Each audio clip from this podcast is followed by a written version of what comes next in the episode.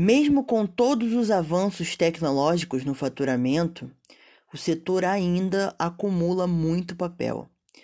E é isso que a gente vai ver um pouco na, nesse podcast de hoje.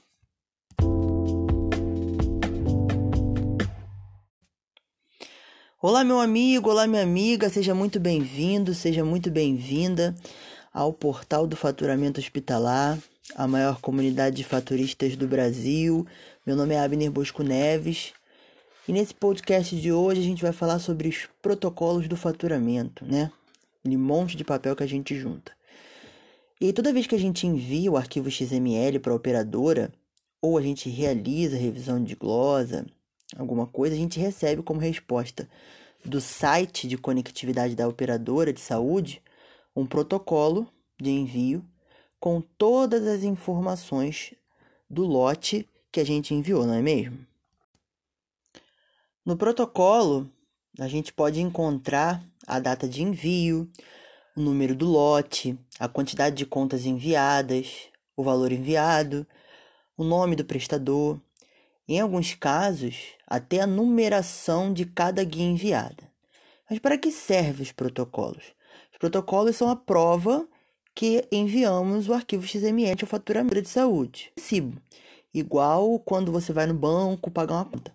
Após o pagamento, você recebe a comprovação que você pagou a conta. Assim são os protocolos, são a comprovação que o envio foi realizado. Aí você envia o XML para o site de conectividade da operadora, reúne o protocolo, as guias referentes a ele, né? E operadora.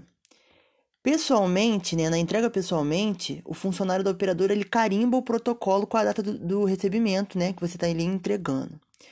Pelos correios ou quando é, a empresa que você trabalha contrata um serviço de logística, né, no, no nesse envio aí, é, você recebe né, um registro, um número de registro, que geralmente os malotes e as cartas são registradas, você recebe um número de registro. E com aquele número de registro no site do Correios ou da empresa de logística, você acompanha se o faturamento foi entregue, a data que foi entregue, né?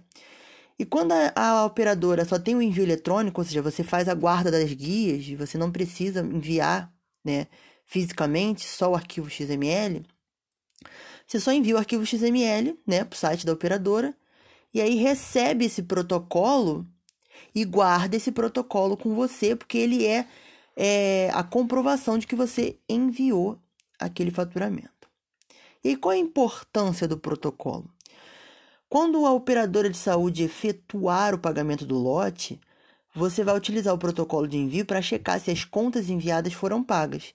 Se o valor que você enviou foi pago na sua integralidade ou se há diferença no pagamento.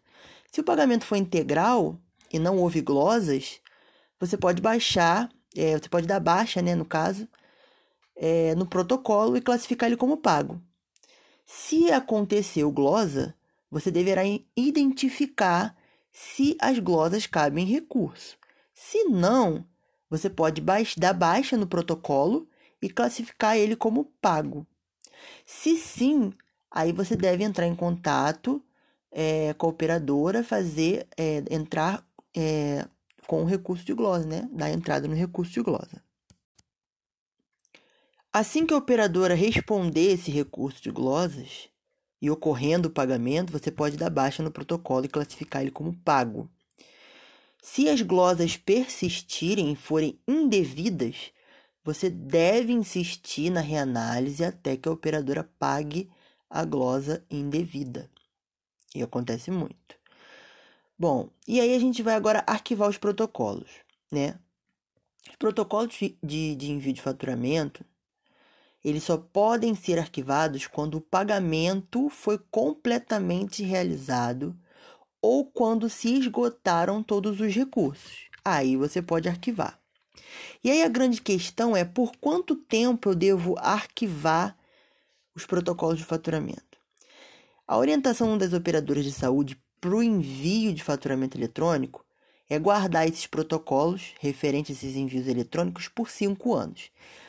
E esse período de tempo deve ser seguido também para os protocolos das contas enviadas fisicamente para as operadoras. É um grande volume de papel? Sim. Mas são documentos importantíssimos que a operadora de saúde pode solicitar a qualquer momento para revisão, auditoria, né? Isso aí já aconteceu comigo, da operadora solicitar é, os lotes que ficaram comigo, né, na minha guarda, para poder fazer a auditoria. E aí, como eu devo arquivar? É, você vai arquivar, você vai guardar os protocolos e as guias referentes ao, ao, ao envio eletrônico numa caixa box, em local seco, arejado, livre de agentes que possam deteriorar as informações contidas ali. Lembrando que são informações importantes que podem ser solicitadas nesse período de cinco anos. Então, você tem que é, é, zelar para que essas informações fiquem a salvo. Você pode também, né, dependendo aí do porte da instituição, do porte financeiro, né, contratar uma empresa de arquivamento de documentos, né, e aí passar a gestão dos arquivos para ele. E aí a pergunta que eu sempre recebo é como descartar esses, esses arquivos. Como já dissemos anteriormente, são informações importantes contidas nas guias e protocolos arquivados. Portanto, para descartá-los, precisamos tomar alguns cuidados. Passando o tempo de arquivamento obrigatório, devemos picotar esses papéis antes de realizar o descarte, gente. Isso é importante, eu sempre dou essa dica de picotar o papel referente a esses documentos, não deixar, tá? É, isso porque, no caso das guias, temos informações sobre pacientes, procedimentos realizados, além de dados da empresa e dos profissionais envolvidos nos atendimentos. Ah, lembrando que os prontuários dos pacientes não estão incluídos nisso tudo que a gente falou aqui, tá? Nas orientações desse texto. Né? Os prontuários dos pacientes eles têm uma legislação específica. Então eles não entram aqui nessa nesse texto que a gente falou.